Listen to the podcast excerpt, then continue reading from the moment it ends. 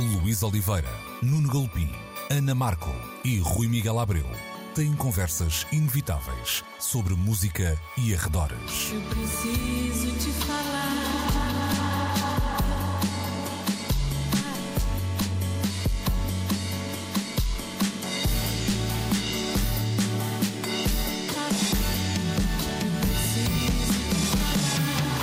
Agora na Antena 3.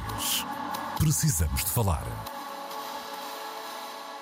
Muito bom dia e sejam bem-vindos a mais uma edição de Precisamos de Falar na Antena 3, como sempre aos domingos entre as 11 e o meio-dia, como sempre também disponível depois na RTP Play, hoje comigo com o Nuno Galpim e também com o Rui Miguel Abreu. Exatamente há uma semana recebíamos uma triste notícia, sem grande surpresa, é, é um facto, mas mesmo assim uma notícia hum, chocante, a morte muitíssimo prematura de Sara Tavares aos 45 anos de idade, é recordando precisamente a vida e a carreira da Sara Tavares que vamos começar este uh, programa. E eu começo, uh, posso começar por ti, Rui, com, com há, há, há, muitos ângulos para olharmos para isso. Primeiro, é interessante perceber um, a reação da, da comunidade artística um, para se perceber o carinho que Sara Tavares tinha, muitas vezes chamada de ou Mana Sara ou Rainha, o que no caso é muito uh, significativo, mas há, há, muitos ângulos para olhar e um deles tem a ver com um lado uh, que terá ficado até algo esquecido numas primeiras abordagens mais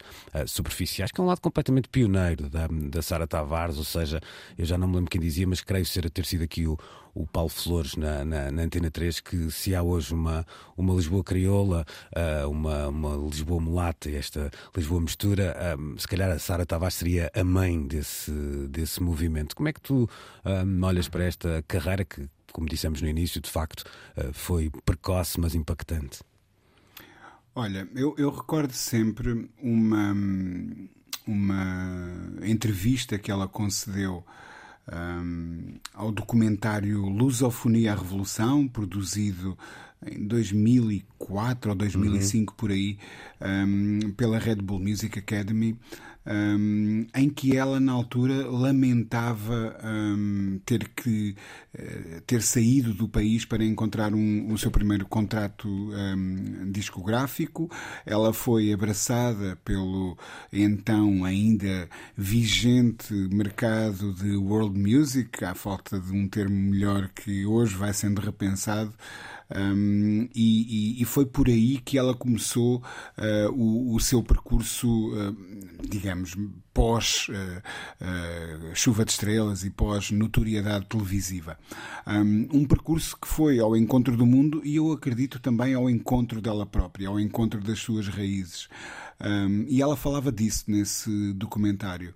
Um, passados uh, quase, ou passadas quase duas décadas, é um facto que a Lisboa que nós hoje temos, multicultural, um, uh, aberta a essa África que sempre esteve por cá, mas que durante muito tempo foi invisível, muito lhe deve. Uh, as experiências de afirmação dessa identidade que num primeiro momento se calhar calhar ela não ostentou, eh, mas que foi eh, conciliando com a sua própria visão artística um, apontou o caminho para muita gente. Eu entendo que um, a comunidade de músicos um, afrodescendentes lhe uh, atribuísse esse título de rainha ou de Mana Sara, porque ela era uma espécie de consciência, um, um eu, eu, não iria dizer grilo falante, porque ela, ela era mais roxinol do que grilo, obviamente, um, mas, mas uma espécie de voz um, que toda a gente escutava com muita reverência e muita atenção. Um, o que aconteceu nas redes sociais quando fomos confrontados com a infeliz notícia do seu desaparecimento, da sua partida, é uma amostra disso mesmo. foi transversal uh, e, e, toda a gente a recordava com carinho. É, é uma proeza que não está ao alcance de todos, está ao alcance de, de quem atinge de facto um patamar de, de excelência não apenas artística, mas humana, uh, e, e, a Sara tinha de facto essas duas qualidades. Eu tive a oportunidade de republicar um, uma entrevista que uh, estava inédita no plano digital, só tinha saído na altura do Sol da Caparica, num dos volumes da, da série de livros um, Debaixo da Língua que eu fiz, em que ela discutia precisamente a sua relação uh, com esta língua e a criolização um, da sua própria identidade e, e de como era um movimento muito forte na, na música. A entrevista data de 2018, portanto uhum. já lá vão. Um, eu penso, aliás, que a entrevista foi feita no final de 2017, publicada em 2018, já lá vão uns, uns anos valentes e ela já tinha essa visão um, que hoje é uma realidade uhum. uh, e volto a dizer, uh, se é uma realidade hoje, a ela muito se deve uh, que tal estado tenha sido alcançado. Olha, eu aproveito a tua dica para um momento de autopromoção. Daqui a hum, cerca de duas horas na Antena 3 vamos ter mais uma edição de Domingo no Mundo e eu, eu vou recuperar precisamente uma entrevista de 2018 feita a Sara Tavares, curiosamente na cidade da Praia, na Ilha de Santiago, onde havia todo um lado emocional também de uma espécie de, de A minha foi na Caparica, é, não é assim tão fixe. pá, cada um tem o que merece, não é?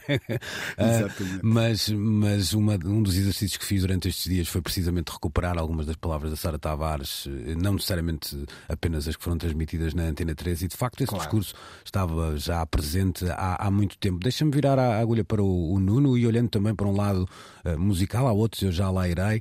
Um, há um, um, dois, dois, duas particularidades que acho que merecem ser destacadas. Uma delas, um lado solidário na música, ou seja, é fácil irmos às plataformas de streaming e encontrarmos uh, cruzamentos da música da Sara Tavares com, com o Paulo Flores, com o Slow J, com diferentes gerações, com diferentes uh, artistas, e é bom nos lembremos também das palavras dela em que dizia que só trabalhava uh, com quem queria. E esses momentos aconteceram muitas vezes, estão registados em, em fonogramas, estão, estão editados, noutras vezes aconteceram apenas e só no palco, mas esse lado solidário, uh, no, no, bom sentido, ou comunitário, se preferirmos a palavra, da Sara esteve muito presente. E depois, até um caminho que se notou muito nos últimos singles editados já com a marca de 2023 da Sara, um, um trabalho até de exploração sonora que dava a ideia Sim. de alguém que não estava nada, nada, digamos assim, sentada confortavelmente, refém do, tempo, é? refém do tempo e apenas a viver ao, dos louros de, de uma carreira que, que, tinha já conquistado. Não havia uma vontade de, de arriscar que foi literalmente levada um, até às últimas uh, expressões artísticas. É tudo verdade, e olha, antes de avançarmos para essas duas pistas que agora lanças, Luís, é bom sublinhar a forma como aqui estamos a evocar a Sara, sem estarmos presos àquelas duas muletas clássicas de mega visibilidade televisiva que lhe deram uh, primeiros pontos na comunicação com todos nós nos anos 90, a partir de dois concursos. Chuva de Estrelas e o Festival da Canção, por muito que eu esteja ligado ao da Canção e ao da Eurovisão e a Sara por lá tenha passado, esses estão longe de ser os momentos que definem Sara Tavares como figura a reter na história da música uh, da lusofonia. E esses dois dados que agora lanças, Luís, são fundamentais para explicar um percurso que desde cedo sempre soube com a generosidade com que ela sempre encarou todos aqueles com quem se cruzava, uh, estender à partilha musical essa característica da sua personalidade e nós vemos uh, as mais diversas uh, expressões desse gosto em partilhar os palcos e os discos, desde um, um dueto lindíssimo com o António Cheinho, para aí de 2015, no disco do Cheinho, até experiências mais recentes e que denunciam essa outra referência que agora lançavas, ao lado ora de um Slow J, ora de um Molinex. Uh, e que mostram de facto como nos últimos anos, e depois de ter, por um lado, uh, assimilado as suas raízes originais na formação de um gosto e que explicam os primeiros passos que inevitavelmente ela terá dado ainda nos anos 90 e depois uh, a partida para a descoberta dos ecos, os do passado, mas sobretudo os da contemporaneidade da África lusófona, a Sara foi construindo um espaço exploratório muito interessante, às vezes menos visível e que está muito bem expresso nos últimos quatro singles de edição digital que podemos e devemos escutar. São singles. E o Rui saberá explicá-los ainda melhor do que eu, porque conhece com detalhe este universo de parcerias, os produtores ali envolvidos, os nomes que estão ao lado da Sara, a desbravar uma vez mais terreno, se ela o fez, se ela no fundo ajudou a desenhar uma nova Lisboa antes mesmo dela ganhar este nome com a canção do Dino Santiago. Ela também estava, nestes últimos anos, a desbravar uh, etapas seguintes de um mesmo processo. O momento, o crioulo, uh, o curtido, perdão, e o grog de pilha, uma série de, de, de, desafios recentes eh, colocavam inevitavelmente a Sara Tavares na linha da frente do que de melhor nas novas eletrónicas e batidas estava a ser feito entre nós. Uhum. E até numa última fase, uh, com, com essa, tu falavas desses nomes que têm trabalhado com ela, com essa vantagem de mostrar novo talento. Toti Samed ganha uhum. uh, popularidade nessa participação com a Sara Tavares. Agora, no fichado em 2017. Pois, e agora temos, por exemplo, um nome como Oberlock, ou seja, Ora bem, eu descubro, eu descubro uhum. Oberlock no curtido. Com a Lá está. Lá está. Uh, há, há, aí um ponto que tu, tu, citavas, Rui, querias acrescentar qualquer coisa, força. Uh, sim, queria, queria acrescentar hum. uma coisa que vai ao encontro precisamente do que o Nuno estava a dizer. na tal entrevista que eu mencionei, do, do, que foi publicada no Debaixo da Língua, ela falava com muito, muito entusiasmo do Doutorado Pro, uhum. dizendo que tinha sido a faixa do, do Doutorado Pro um, que bateu por todo o lado, uh, que a despertou de um, de um certo torpor e que lhe deu vontade de voltar a fazer música. E depois um, nós tivemos a oportunidade também de publicar um, um, ponto de vista muito, muito sentido da Karina Gomes uh, e ela menciona exatamente isso, que o grande conselho uh, que a Sara Tavares lhe deu foi vai ter com os putos, esses putos que estão a programar novos beats, vai ter com eles. E ela diz que, por, por indicação da Sara, acabou por arrumar um disco que tinha pronto a um canto para ir exatamente em busca de novos rumos para a música. A Karina, que vem, um, uh, que, que, tem as ligações que tem à Guiné, uh, em busca de novos pulsares para a sua própria música. Portanto, ela era de facto um farol e apontava caminho. Uhum. Deixa-me só voltar a uma, uma coisa que o Nuno dizia, que eu concordando em absoluto, ou seja, há, uma, há um primeiro momento de explosão mediática que acaba por eh, muitas vezes ser tomado a parte pelo todo quando, quando agora foram, uh, foi a altura de olharmos para a carreira da Sara Tavares. No entanto, Nuno, há ali, e nós temos essa memória, ou seja, vencer quer uh, o Festival da Canção, quer um programa como era na altura Chuva de Estrelas, tinha um impacto mediático gigante. Tenho muitas dúvidas que nos dias a seguir a Sara Tavares conseguisse sair de casa sem ser imediatamente reconhecida. Estamos a falar de meados de 90, portanto, ainda pré, pré tanta coisa, não é? Pré tanta coisa. Uh, e mesmo assim, há um percurso que eu não sei, eu não tenho a capacidade de fazer essa futurologia dizer se era ou não era hoje possível aquele step back para depois voltar a chegar-se à frente. Mas, mas deu logo um sinal de uma personalidade muito uh, muito particular, ou seja, quando todas as luzes estavam em cima dela, quando seria até normal uh, aproveitar eh, aquilo até, até quando desce, não é? Houve uma consciência muito pessoal, é certo, mas também artística, de, de querer encontrar o caminho, mesmo que esse caminho fosse dar uma, uma grande volta até chegar de novo a um, a um patamar de popularidade, não é? Há aquela aproximação ao gospel com, com o shout, há depois um caminho feito muito uh, de forma. Há uma carreira feita, digamos digamos assim, que não ficou nada, nada à sombra desse, desse mediatismo que a podia ter levado de facto para outro sítio, provavelmente menos interessante e certamente muito mais claustrofóbico até do, do ponto de vista pessoal, não é? Há desde logo dois planos. Em primeiro lugar, o da personalidade, que ao longo dos tempos foi ganhando solidez para poder expressar e vincar Uh, com evidência sua identidade e a necessidade de combater por certas lutas. Uma delas era bem evidente uh, aquela que ela levava contra qualquer tipo de discriminação. Uh, e essa voz foi sendo conquistada aos poucos e os alicerces da conquista do estatuto para poder ter essa voz para falar uh, à sociedade, ela de facto conquistou-a como intérprete. Uh, tanto a Chuva de Estrelas como o Festival da Canção são dois claríssimos exemplos do grande potencial de intérprete que ali estava, que ela depois tende ao álbum que edita em 96 com o Shout, onde já começa a mostrar que há ali também uma compositora, mas sobretudo quem está ali é a grande intérprete e no fundo é também a grande intérprete que por aquela mesma altura começa a dar a voz a canções de filmes e a que ela entrega à versão portuguesa do Corcunda de Notre Dame é inclusivamente reconhecida pela Disney como a melhor versão internacional dessa canção e não sei se recordam, ela na Expo está ao lado de uma orquestra, se não falha a memória, alemã a cantar Gershwin. É, é bom que se perceba, é, que é bom que se perceba que nesse primeiro momento que falávamos, ou seja, no, no quando vence o Chuva de Estrelas a primeiríssima edição, estamos Está a falar a de uma Sara Tavares. E com 16 anos, 16 É, anos, é. que não, nem sequer, é- é- não é sequer uma fase precoce da carreira, é adolescência, não tem outro nome, não é? É- é, ah, nem, nem, nem me quero colocar nos meus 16 anos e na- no que me ia na cabeça, porque não era nada de, de útil na, na altura, não é? Completamente. E olha que não deve ser fácil atingir aquele patamar de exposição e de reconhecimento mediático e ao mesmo tempo não perder as virtudes de um caminho que ela queria continuar a traçar.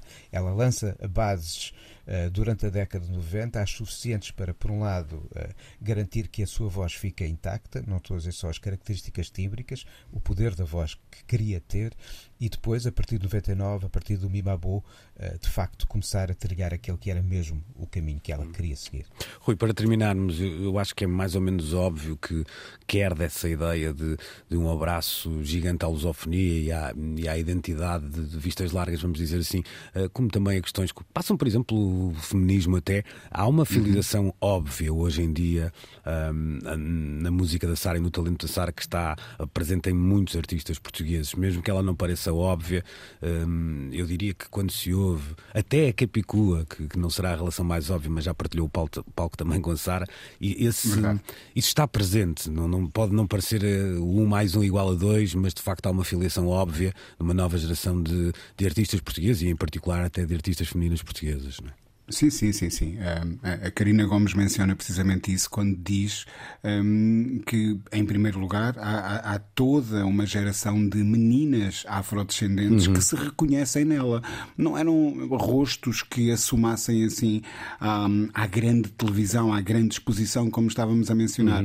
E, e ela foi esse exemplo, um, se calhar num primeiro momento involuntário, mas, mas depois entendeu o, o- o papel um, ou o lugar que estava a ocupar eh, e usou um, para o bem, digamos assim, não é? Usou da melhor forma possível.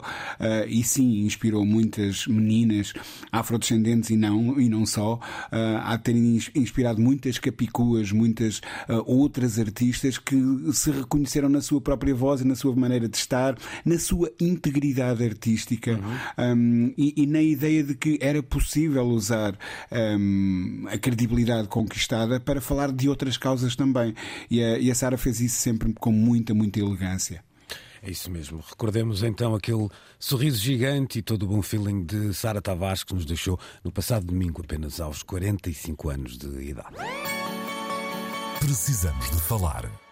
Vamos agora falar do Brasil e de Taylor Swift. É difícil arranjar um adjetivo que não seja catastrófico para, e até mais do que isso, trágico, para definir a passagem da artista eh, pelo país tropical abençoado por Deus e bonito por natureza. Uma fã, eh, Ana Clara, acabou mesmo por morrer. Quem acompanhou as notícias percebeu que o Brasil viveu uma onda de calor eh, como há muito não se via ou não se sentia, em particular no Rio de Janeiro, mas não só. A organização de um dos concertos foi muitíssimo atacada, mas é interessante percebermos, Rui e, e Nuno, e deixa-me começar pelo Nuno, que também partilhava esta notícia connosco, que esta é uma notícia que continua a ter ondas de choque, ou seja, há uma leitura de um lado, eh, entenda-se o Brasil, há uma leitura de um outro, entenda-se os Estados Unidos, e esta, estas duas leituras até casam com outro assunto que nós trouxemos cá há algum tempo atrás, e era aquela vontade de algumas publicações terem, eh, não sei se lembram disso, não era, mas de eh, terem jornalistas que iriam só cobrir um, a Taylor Swift, mas é, é muito interessante eh, percebermos como é que de um lado há, não diria uma defesa, mas um quase um, um Taylor washing eh, americano e do lado do Brasil as coisas estão muito mais acicatadas num- numa questão Nuno, que, que extravasa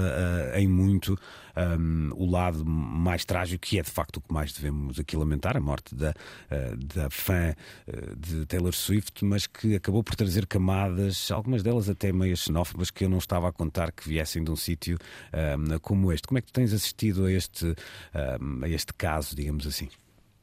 com bastante atenção. Ahm, por exemplo, a, Veja, que é uma revista com alta circulação no Brasil, dava capa, ah, pelo menos na sua edição digital, que é aquela que eu assino, à chegada de iminente Taylor Swift ao Brasil para uma série de concertos, sublinhando o volume de negócio que a sua passagem pelo Brasil ia levantar.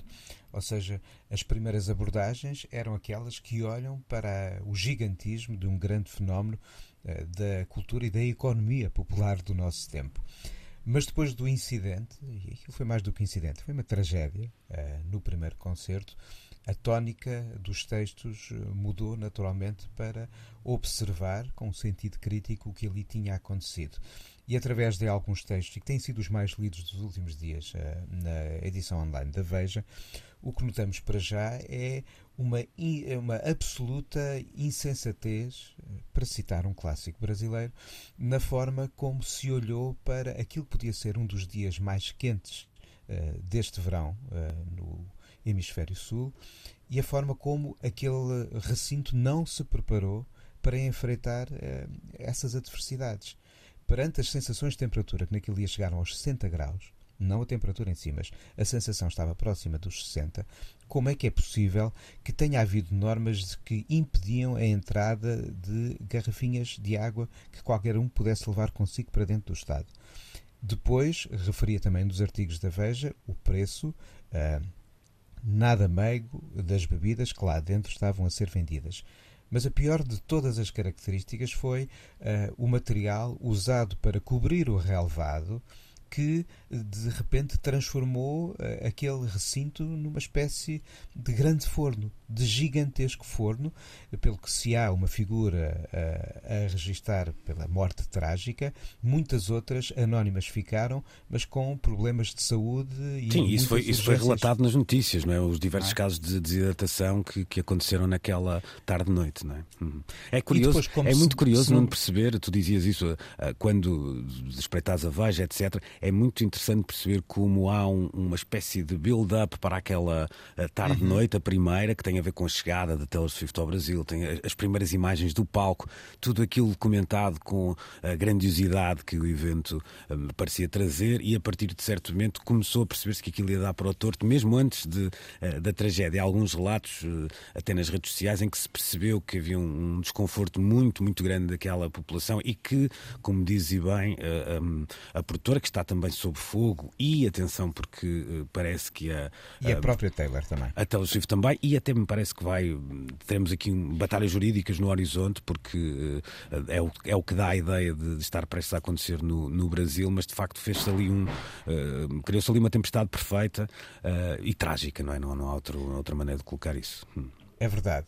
Há aqui assim depois, e agora nesta, neste patamar da, da ressaca dos acontecimentos, a forma quase atabalhoada e não devidamente projetada com que é cancelado o espetáculo, adiado o espetáculo seguinte.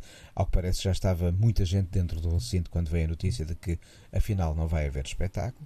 Isto segundo o relato que ali encontrei. Naturalmente, eu não estava lá, nem estaria.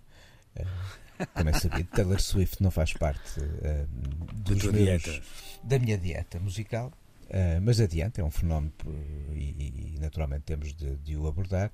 Uh, mas, uh, sobretudo, parece-me estranha a forma como a própria cantora resolve não abordar o assunto, ou pelo menos assim está referida a coisa no artigo da Veja e nem sequer nunca chega a ser citado o nome da jovem que perdeu ali a vida.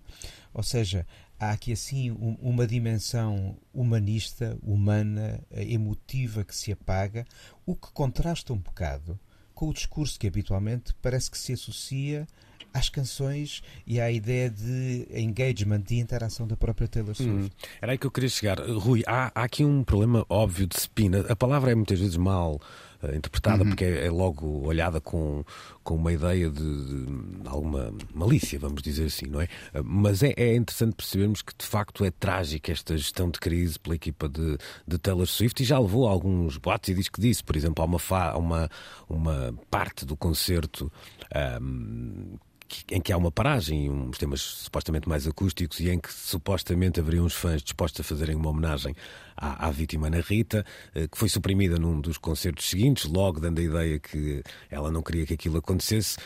As respostas há uma publicação US Weekly que diz que a, a Taylor Swift tentou chegar à fala, ou chegou à fala, melhor dizendo, com a, com a família da vítima o que é desmentido por familiares e, e, amigos da vítima. Portanto, há aqui um, de facto, um, um, o gabinete de gestão de crise de, de, Taylor Swift não funcionou bem e pôs em causa uma, uma imagem que hum, é, é o que está, estava a dizer há pouco. Ou seja, isto não, não bate a bota com a perdigota com um discurso que até trouxemos aqui um, de elogioso, elogioso em relação à maneira como a, a, Taylor Swift estava a olhar para esta digressão, estava a olhar para o meio musical, estava a olhar para o ecossistema onde se encontra e a, e a querer mostrar empatia, à falta de melhor palavra, não é? Sim, sim, sim. É, é, é, prova provada de que no melhor eh, pano cai mesmo a nódoa um, e, e, neste nós não estávamos à espera, porque tínhamos precisamente essa ideia da Taylor Swift como uma espécie de anjo imaculado, um, com todas as uh, uh, opiniões certas, com uma prática que sustentava uh, um, um, discurso virado para o bem, digamos assim. de facto, a, a, a, a situação não terá sido nada, nada bem gerida e a sensação que dá é que uh, alguém na equipa da, Taylor Swift terá percebido que isto poderia rapidamente escalar e lá está, beliscar essa tal ideia de que o mundo tinha construído de uma artista com intenções benignas, de, que queria de alguma maneira mudar o mundo para melhor. E, e, não souberam reagir em tempo. Eu confesso que não li abundantemente sobre uh, este assunto, fui, fui espreitando reações nas, nas, nas diferentes plataformas sociais, um, mas é, essa é a sensação com que se fica de um, há um momento em que se podiam ter tomado duas ou três opções para lidar com a tragédia um, e as opções que se tomaram foram todas as erradas quando uh, a este nível profissional se espera um outro tipo de, de capacidade de reação e de encaixe um, eh, perante situações como estas, que obviamente eh, eu quero acreditar que se deseja ao máximo que nunca aconteçam, mas equipas daquela dimensão e, e, e que se preparam para digressões mundiais com este tipo de, de dimensão têm que estar preparados para situações uh, destas. E aparentemente um, os planos de, de escape uh, não resultaram e, e, isso é de lamentar profundamente e como tu dizes o, o futuro é muito difícil de, de prever mas uh, isto irá ter certamente algum tipo hum. de impacto negativo na carreira da Taylor. Olha, um, não é a primeira vez que isto acontece e tem acontecido até num, num espaço de tempo curto com nuances diferentes, ou seja, aqui e, e vamos dizê-lo, não dizia isso há pouco e bem, uh, o a, temperatura sentida era de perto de 60 graus, não a temperatura real, mas era uma onda de calor que não é normal no, no Rio de Janeiro, ou seja, um fenómeno meteorológico extremo. Nem sempre foi esta a causa de algumas destas tragédias. Estou-me a lembrar, por exemplo, do concerto de Travis Scott. Mas isto é para fazer uma reflexão um bocadinho mais ampla e que tem a ver com coisas que discutimos tantas vezes, eu ia dizer aqui, mas não foi aqui porque estava cada um em seu sítio na altura, eh, do pós-pandemia, em que hum, a ideia de multidão, eh, de grande palco, palco, de, é de, grande evento poderia estar em causa.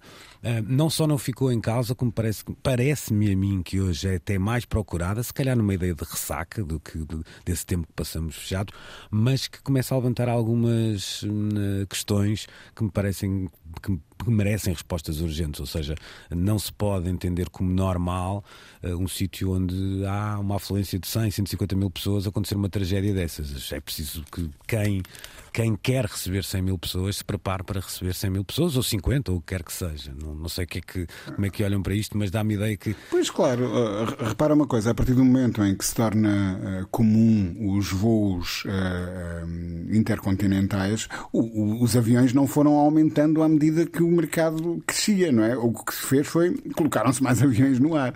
Um, isto para dizer uh, que esta, um, este crescimento em escala destes grandes eventos hum, devia ser travado de alguma maneira, porque hum, é, é que nem sequer eh, é tecnicamente possível proporcionar um bom espetáculo a 150 mil pessoas. Isso é verdade. Um, um, muitas delas não vão ouvir em condições, muitas delas não vão ver em condições. Então, por que é que se insiste em vender assim tantos bilhetes? Nós, de facto, já abordámos isso por aqui. Um, e acho que esta indústria precisa de se repensar e, e, só se pode esperar e desejar que, eh, se estas tragédias servirem para alguma coisa, que seja para que algo mude, não é? Pois, até porque é interessante. E enquanto, e enquanto não muda a, a, a forma de repensar estas. Uh, eh, um, eh, a dimensão destes espetáculos, desculpa interromper, Luís. Nada, não. Uh, a, a legislação dos uhum. locais que acolhem este tipo de eventos deve acautelar que as medidas de segurança estão postas em prática e, se não existem num quadro legal, têm que ser criadas. Porque não se pode entender hoje em dia a construção de nada do que seja num espaço de trabalho sem que haja uma avaliação de segurança uh, anterior até à própria construção do que quer que seja, como é que eh, de repente não está acautelada, é não estão acauteladas as medidas de segurança para eventos que são mais até do que o espaço de uma grande empresa com mil, dois mil, três mil, quatro mil funcionários.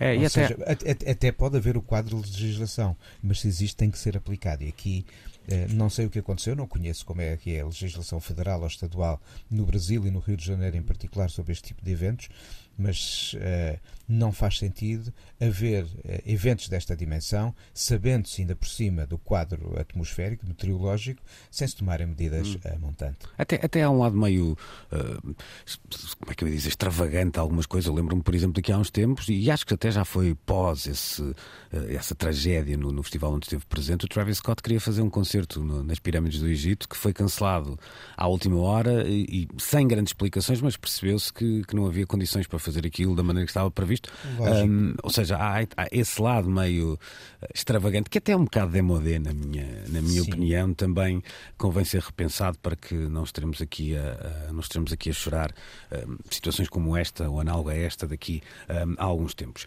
Vamos... Aqui no caso da, da Taylor Swift, para os dias seguintes, sei que houve uma ordem pública para que pelo menos as águas fossem permitidas eh, lá dentro e houve coisas que pelo menos mudaram. Uhum. Deixamos para trás eh, a Taylor Swift e fica também o convite ao nosso auditório para que uh, viaje um bocadinho e esse exercício é interessante.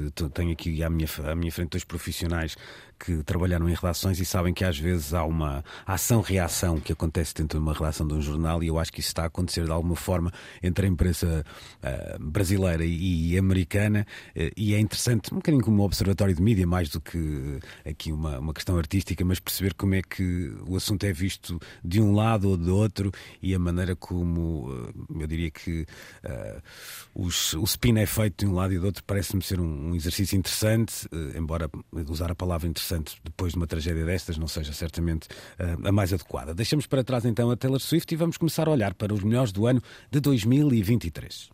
Precisamos de falar com Luís Oliveira, Nuno Galpim, Ana Marco e Rui Miguel Abreu.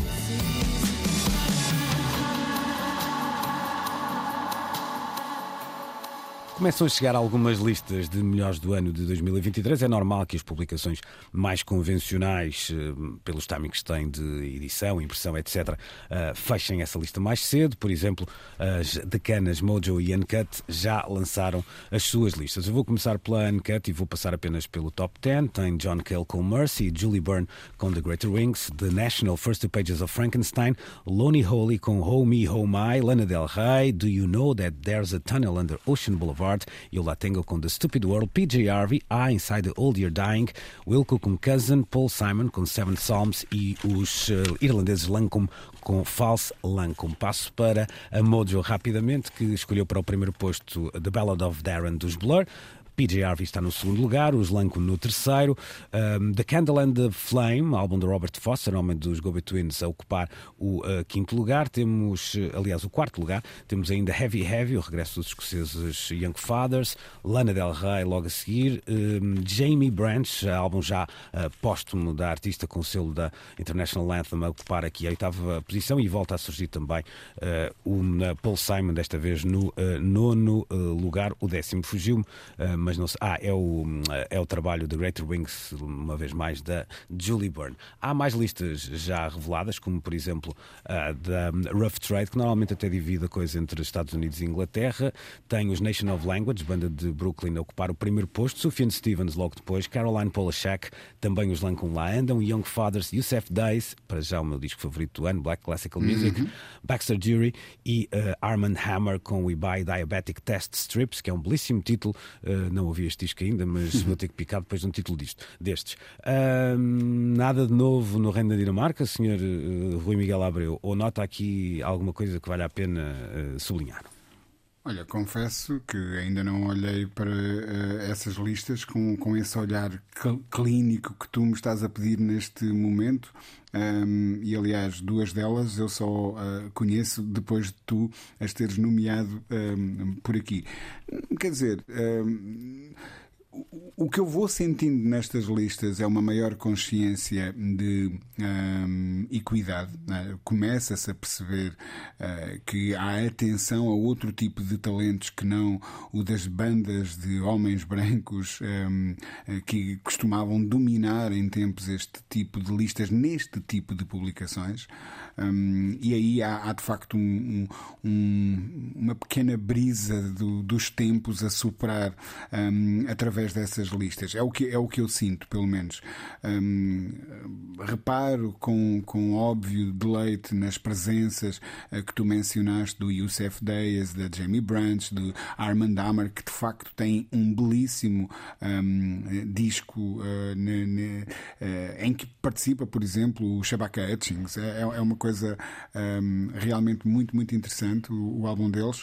Uh, portanto, consigo perceber que estas publicações que são tidas como mais, vá lá, conservadoras, é? quisermos. mais conservadoras, um, vão, vão, vão acusando o toque dos tempos. E, e eu só posso uh, aplaudir uh, exatamente uh, isso.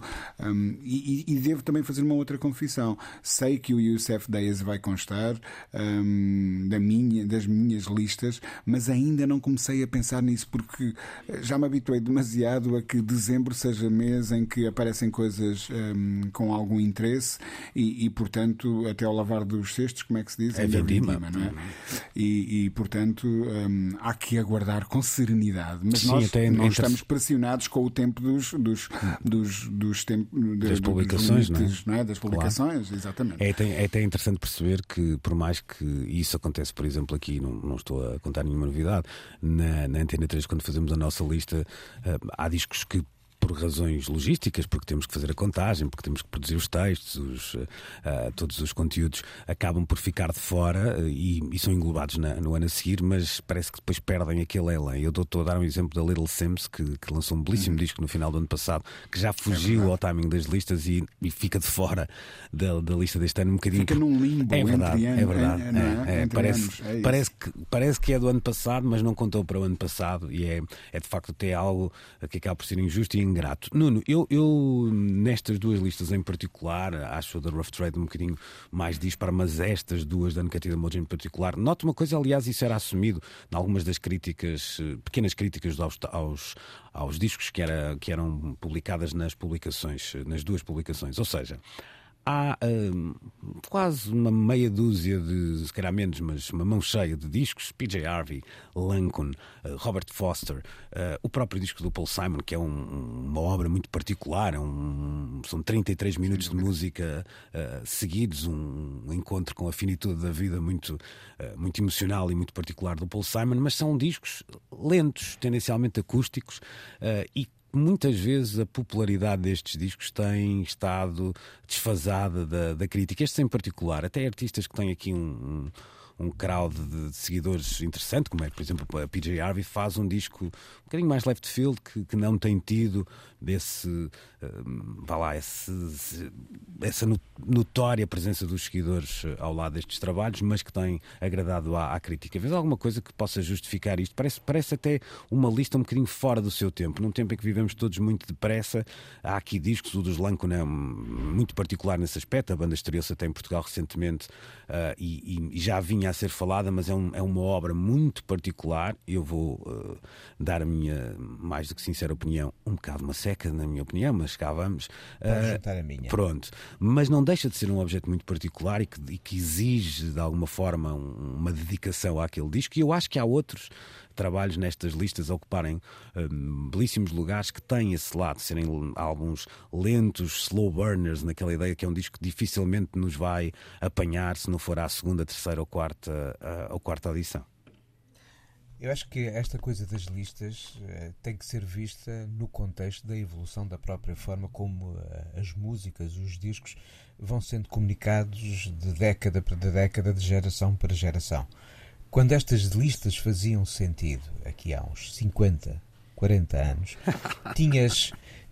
Porque faziam sentido nessa altura. Tinhas uma confluência de gerações a fazer a música, a escrever e a ouvir.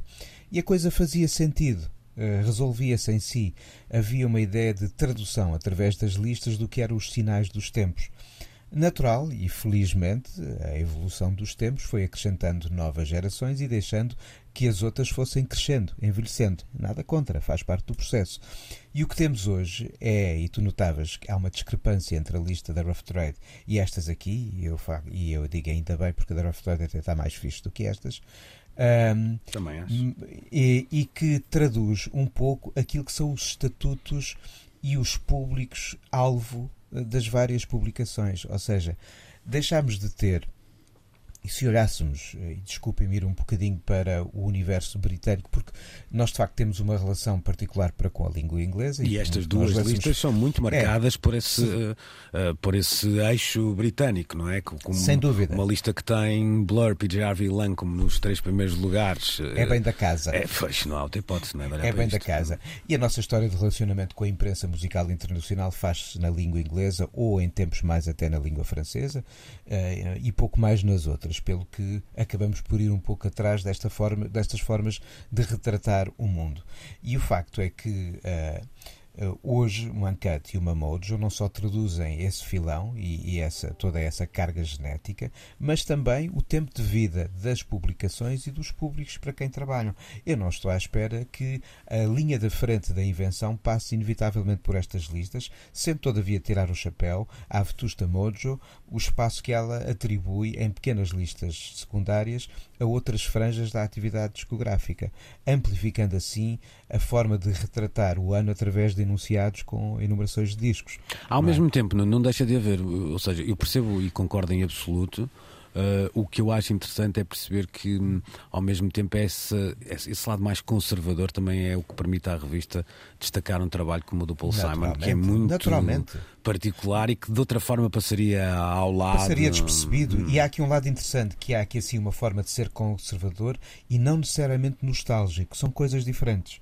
Ou seja, estamos a olhar para a, a, atividade musical de músicos pela qualidade, pelas qualidades, não estou a falar aquela noção clássica de o que é ter qualidade, Sim. não, pelas características da música, ou seja, nesse sentido a qualidade, ou seja, as características da música e não o facto de estarmos perante discos de veteranos, porque aqui se cruzam gerações, mas confluem aqui gostos, estéticas e tendências. Hum. E é isso que faz uhum. depois a identidade de uma publicação e as revistas, a Mojo e a Uncut, têm a sua identidade claramente expressa nestes, uhum. nestes enunciados de discos. Oh, Rui, Talvez deixa... não sejam estes os que eu andei a ouvir este ano, mas nada contra, claro. já costuma ser assim. Sim, mas dá, para dá, fazer dá um a ideia até é? que a menção ao Paul Simon soa um bocadinho a homenagem, não é? A, a, é. uma vénia, não necessariamente pelo disco. O próprio mas... disco tem isso, parece uma. O disco cheira a despedida, é, cheira a é, despedida é. e parece, deixa-nos fazer aqui assim uma homenagem a, a tempo.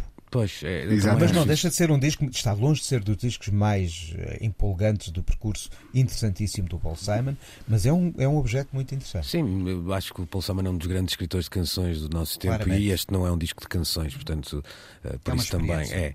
Uh, Deixa-me só colocar um bocadinho a mesma questão ao Rui, mas de outra forma, ou seja, aparece aqui um, um, um, disco muito celebrado este ano, eu ouvi-o já tardiamente, aliás, quando começaram a sair as listas, precisamente, e estou a falar do disco dos Everything Everything But a Girl, o Fuse, que não fosse hum, provavelmente a Uncut ter os defeitos e a Unmojo ter os defeitos que nós apontamos, ou seja, provavelmente uh, redação envelhecida e tendencialmente uh, masculina. Aqui esse, o género não será tão importante, mas tendencialmente com, com esta experiência era um disco que poderia ter passado ao lado e é tem um grau de atenção diferente, porque houve gente que viveu isto e que agora estava interessada em perceber que, que regresso era este tantos anos depois. Uh, e eu confesso que ouvi o disco e, e, e, por acaso fiquei surpreendido. Não sei se era ali uma espécie de. Uh, lugar de conforto que eu, que eu gostei de, de encontrar, se, se, realmente era um, é uma coisa uh, sublime, mas ou seja, há, há, sempre estes dois lados. Por um lado, nós podemos olhar com um certo idadismo, à falta de melhor palavra, uhum. para estas relações, mas depois esse lado da experiência também faz com que nomes que poderiam, uh, num, numa publicação mais catinguetes, passar despercebidos, até porque já não têm uma tração de modernidade, uh, poder, pode, possam ser valorizados, como é o caso deste trabalho dos Everything But a Girl, por exemplo, podia-me lembrar de outros. Não é? Ah, sim, quando isso acontece, é, é, naturalmente uma, uma coisa positiva, acho eu. É, lá está, é colocares o teu poder um, ao serviço do bem. Já hoje por aqui um, falámos nesta, nesta ideia. Um, Costuma-se dizer aquela frase meio na brincadeira, ainda não ouvi e não gostei, citando o grande Jorge Lima Barreto, mas neste caso é, eu não ouvi, mas tenho a certeza que vou gostar no dia em que ouvir. Quer dizer, não ouvi com atenção. Dei-lhe uma, uma passagem uma vez numa viagem, uh, que não é a melhor maneira de se escutar nova música e confesso que não regressei ao disco uh, por uma razão muito simples. Não, não se cruzou ainda fisicamente com o meu universo e esses vão tendo um, a prioridade da minha atenção. Mas sim, sim, saúdo um, que uh, haja vida depois um, da travessia do deserto, no caso dos Everything But the Girl, e que este regresso aos discos esteja a ser reconhecido e aplaudido desta forma. Quer dizer, de certeza que no final do ano, uh, uh, porque nós sabemos que estas listas têm um efeito nas vendas diretas nas lojas um, vai haver muita gente a querer conferir uh, por que razão está esse disco a ser uh, mencionado uh, e certamente terão, se calhar, uma agradabilíssima surpresa. E ainda bem que os, os Everything But the Gold não se, de, não se deixaram derrotar pelo tempo. Hum. Eu também só fiz esta referência para dizer que hoje, nesta edição, estávamos todos Everything But the Girl, não é? Falta a Ana Markel. Every... não é Everything, mas pronto, também, aqui serve assim. É, aqui Everyone. serve assim.